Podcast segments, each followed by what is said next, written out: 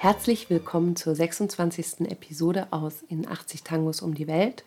Heute ein Stück von Ricardo Malerba, Gitana Rusa. Eine Aufnahme von 1942. Für die Musik hat sich registrieren lassen Juan Sanchez Gorillo. Der Text ist von Horacio Sanguinetti. Sänger ist in diesem Fall Orlando Medina, der mit den meisten und bekanntesten Aufnahmen mit dem Orchester von Ricardo Malerba. Aber ursprünglich ist der Text ja von jemand anders. Ja, ich habe das deswegen so gesagt, weil eigentlich ist das eine Komposition aus der Ukraine von 1940. Die ist von einem Severio Sadan, ein ukrainischer Jude, und der muss in dieser Zeit in einer merkwürdigen Verfassung gelebt haben, weil damals war die Ukraine zwischen den zwei größten Massenmördern des 20. Jahrhunderts, zwischen Hitler und Stalin, zerrissen. Das war kurz bevor dem Überfall Nazi-Deutschlands auf die Sowjetunion, noch während der Hitler-Stalin-Pakt, der unselige, galt. Also eine wüste Zeit. Unheil stand bevor. Und da hat dieser Sadan ein Stück geschrieben für seine zukünftige Schwiegertochter, weil sein Sohn war als kleiner Junge aus der Ukraine nach Argentinien abgehauen. Als Achtjähriger hatte er sich durchgeschlagen Wahnsinn. und hat dann Karriere gemacht bei einer Zeitung und äh, beabsichtigte seine Sekretärin Celia zu heiraten. Und das hat sein Vater mitgekriegt und hat ihm diese Komposition geschickt. Die kam dann in die Hände von Gorio und der hat das dann mit Erlaubnis von dem Sohn, Dimitrios hieß der, leicht verändert und hat einen neuen Text schreiben lassen von Horacio Sanguinetti und hat es dann unter seinem Namen registrieren lassen und daraus wurde Chitana Russa. Ursprünglich hieß es Deine Augen. Er hat in deine Augen das Leuchten eines Kummers eingepflanzt, herzensgute Zigeunerin. Ich sah deine Tränen der Liebe. Ungewisse Wege hast du mit Tränen getränkt und dein Herz haben sie betrübt. Russische Zigeunerin, du wirst ihn nicht in den Schenken finden, nicht in der Steppe, nicht auf den Straßen des Schmerzes. Traurige Zigeunerin, du wirst noch trauriger sein, wenn du erfährst, dass dein Zigeuner sich eines Abends in den Don geworfen hat.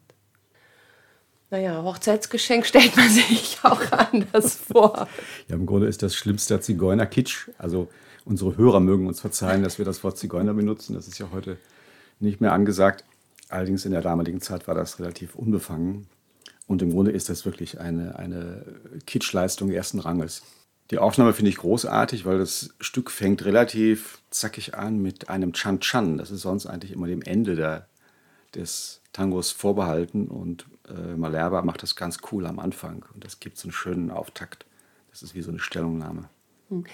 Wir haben ja das Stück gerade gehört zusammen und mir ist wirklich sofort D'Arienzo in den Sinn gekommen. Ich dachte, diese, diese Bandonions, die da so drücken und dann die Geige ist nicht ganz so fett wie bei D'Arienzo, aber der Stil hat mich sofort an D'Arienzo erinnert. Das ist kein Zufall, denn Ricardo Malerba hat sein Orchester gegründet, nachdem er einen Vertrag bekommen hat bei Radio Belgrano mit dem Auftrag, im Stil von D'Arienzo tanzbare Tangos zu spielen. Und daher kommt diese Art von Arrangement und ähm, man hört seinen ersten Geiger, Alfredo Lettero, ich vermute, der ist es, der diese tolle Countermelodie spielt, diese Gegenmelodie am Anfang des Stückes, sehr beeindruckend und das ist in der Tat im Stil von Caetano Pulisi, dem Geiger von D'Arienzo. Aber wir wollen noch mal auf die Anfänge von Malerba kommen. Er hat mit seinen zwei Brüdern ein Trio gegründet. Seine beiden Brüder haben auch gespielt natürlich. Alfredo war Pianist und Carlos war Violinist. Er selber Bandonist, falls wir das, falls wir das noch nicht erwähnt haben. Und äh, sie haben in ihrer Jugend in Stummfilmkinos mitgespielt.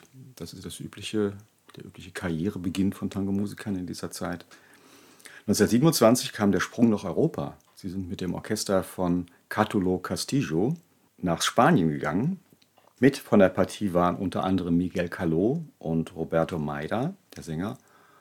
Und dort sind sie geschlagene drei Jahre geblieben. Dann ähm, war die Tournee zu Ende, das Orchester ist zurück nach Argentinien und die Malherbas sind da geblieben, haben weiter ihr Glück versucht, haben gespielt und dann ist tragischerweise Carlos Malerba, der Violinist, gestorben in Portugal. Alfredo ist zurück nach Argentinien gegangen und Ricardo hat sich noch eine Weile in Europa aufgehalten, hat sich unter anderem dem Orchester von Juan Bautista der Broccio angeschlossen, auch unter Bacicia bekannt, eines der bekanntesten Tango-Orchester, die in der Zeit in Europa unterwegs waren. Und sein Bruder hat in Argentinien dann eine ganz berühmte Sängerin geheiratet? Ja, er hat sich dann, nachdem er mit ihr zusammengearbeitet hatte, äh, in Libertad Lamarck, in die große Diva, verliebt und hat sie dann auch geheiratet. Und das war für Ricardo Malerba, als er dann zurückkam nach Argentinien, von großem Vorteil, weil seine einflussreiche Schwägerin hat ihm dann diesen Job bei Radio Belgrano verschafft. Und er hat auch Aufnahmen mit Odeon gemacht. Genau, mit Odeon von 41 bis 45. Eigentlich waren da die meisten Aufnahmen, die meisten auch mit Orlando Medina, mit diesem Sänger, den wir hier auch hören. Das waren aber nur 30 Aufnahmen. Dann gab es nochmal in den 50er Jahren acht bei derselben Firma und ein Jahr später, 57, nochmal fünf bei einer anderen Plattenfirma bei Music Hall. Das waren aber Paso Dobles. Das Hauptkontingent an Aufnahmen war eigentlich so von 41 bis 45. Das, was wir heute kennen. Und das ist so ein bisschen wie José Garcia. Ein sehr gutes Orchester, sehr potent, sehr zupackend, toll zu tanzen. Leider sehr, sehr wenig aufgenommen. Gibt zwar nicht so viele Aufnahmen von ihm, aber ich finde, man kriegt immer gut irgendwie eine Tanda zusammen und kann man einfach immer spielen. Das ist, äh, finde ich, auch so gute Brot- und Buttermusik mit äh, kleinen Raffinessen. Mit Raffinessen. Er hat sich, finde ich, auch irgendwann von seiner äh, D'Arienzo-Orientierung losgemacht äh, und hat schon einen eigenen Stil entwickelt. Und deswegen ist er mir auch sehr lieb. Und er hat außer Gitana Russa noch andere tolle Sachen gemacht. Tres Esquinas, Remembranza, Noches de Montmartre, das ist übrigens im Zusammenhang mit einer Filmarbeit mit Libertad Lamarck entstanden. Also Ricardo Malerba gehört einfach zum Kanon einer guten Milonga. Die Balalaikas suchten Musik in deinen Zöpfchen und die Kosaken besangen deine Einsamkeit. Deine schwarzen Augen entfernten sich vom Leben, schon wollten sie nicht mehr zur Liebe zurück.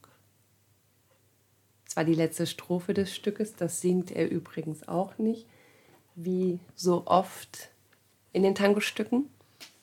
Das war unsere 26. Episode aus In 80 Tangos um die Welt. Schön, dass ihr uns begleitet habt auf unserer Reise durch Tangos, die uns am Herzen liegen. Heute Gitana Rusa, Ricardo Malerba. 1942, Musik Juan Sanchez Corillo, eigentlich Saverino Sadan. Der Text ist wirklich von Horacio Sanguinetti. Das waren Daniela und Raimund. Tango Mundo Berlin. Bleibt gesund. Bis, Bis zum nächsten Mal. Ciao.